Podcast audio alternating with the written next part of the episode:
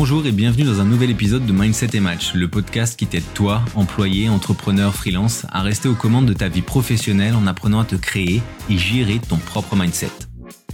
Pour ne rien manquer des nouveaux épisodes diffusés tous les mardis à 7h, je t'invite à me suivre, t'abonner dès maintenant en cliquant sur le bouton de follow et à télécharger l'épisode si tu souhaites pouvoir l'écouter à nouveau plus tard. Moi c'est Julien et aujourd'hui je vais aborder le sujet des démissions dans les petites entreprises pourquoi ça peut être un vrai facteur d'alerte pour le futur et quoi faire ensuite. Donc on va attaquer directement avec le pourquoi. Pourquoi est-ce que c'est toujours un facteur d'alerte à prendre au sérieux? Bon, tout d'abord, il faut tout de même se rappeler qu'une démission n'est pas toujours et directement liée à quelque chose que le patron a mal fait ou quelque chose directement lié à l'entreprise, à l'environnement de l'entreprise il se peut que la personne se décide tout simplement à changer de métier. Elle ne veut plus faire ce qu'elle fait, elle ne se retrouve plus dans son job, euh, elle veut juste arrêter et changer.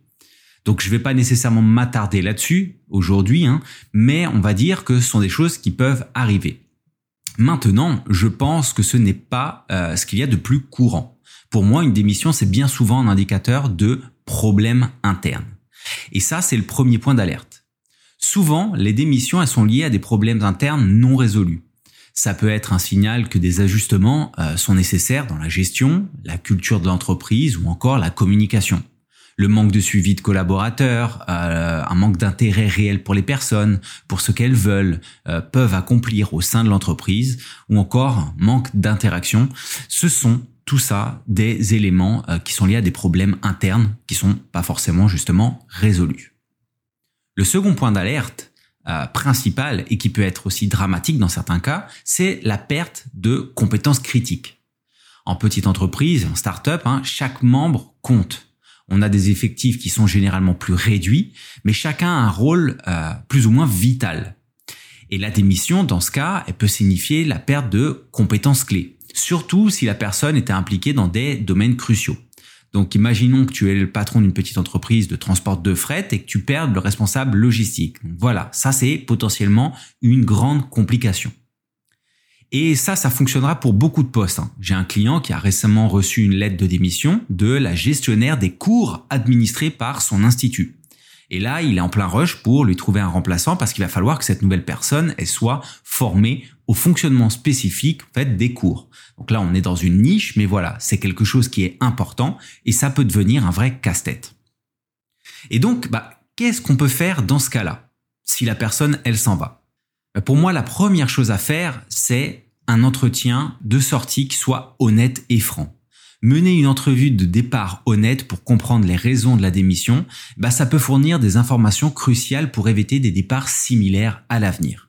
Alors bien évidemment, hein, si on ne s'est jamais vraiment soucié de la personne auparavant, euh, si on avait déjà des soucis à ce niveau-là, bah c'est plus compliqué. Mais il faut en fait que les choses soient claires.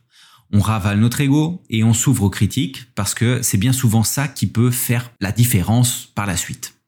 Alors, si on n'arrive pas forcément à avoir cette conversation, entre guillemets, à bâton rompu, il nous reste toujours la possibilité d'analyser pardon, les facteurs internes. Qu'est-ce qui pourrait, au sein de l'entreprise, avoir contribué à la démission? Alors ça pourrait inclure des problèmes de gestion, des lacunes dans la communication ou des préoccupations culturelles.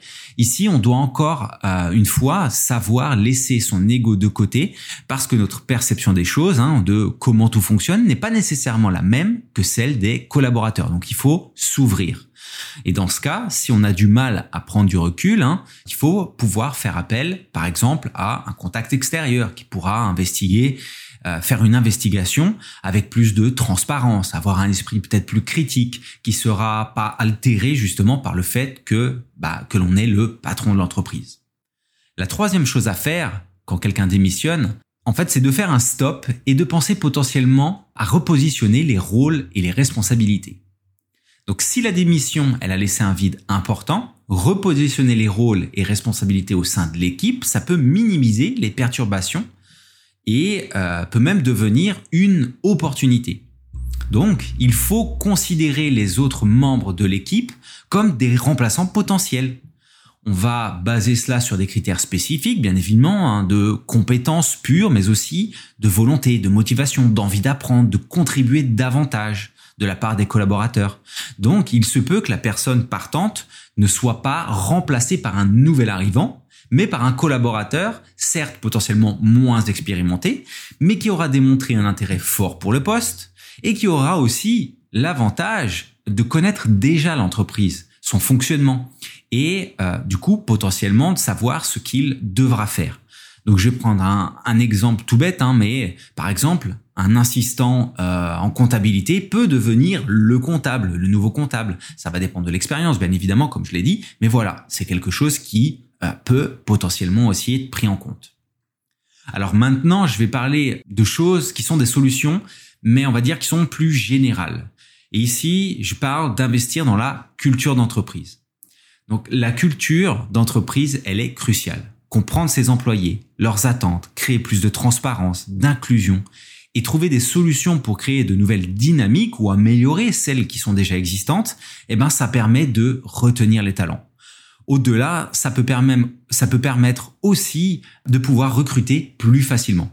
Et je vais lier cela au dernier élément euh, à mettre en place qui est développer une stratégie de rétention. Donc ça, c'est lié à la culture d'entreprise. J'en ai parlé un peu plus tôt. Hein. Une solution, c'est de promouvoir en interne et ce genre de choses. Bah, ça fait partie de cette idée de rétention.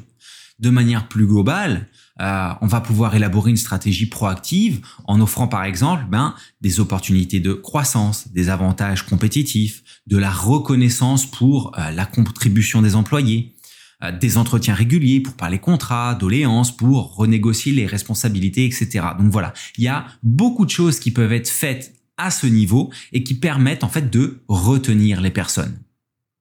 Donc voilà, je pense que les choses peuvent se compliquer certes, mais qu'il existe beaucoup de solutions à pouvoir envisager et qu'il n'y a au final pas de fatalité.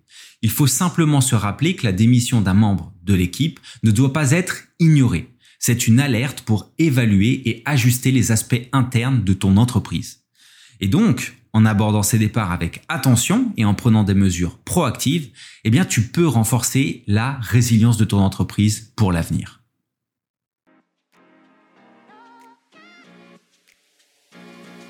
Merci d'avoir écouté Mindset et Match, le podcast. J'espère que cet épisode t'aura aidé à comprendre que la gestion attentive des départs est un investissement dans la pérennité de ton entreprise. Si cet épisode t'a plu, n'hésite pas à t'abonner, partager et si tu veux discuter mindset, bah écoute, tu peux me contacter sur LinkedIn, le lien est en description. C'était Julien, à mardi prochain.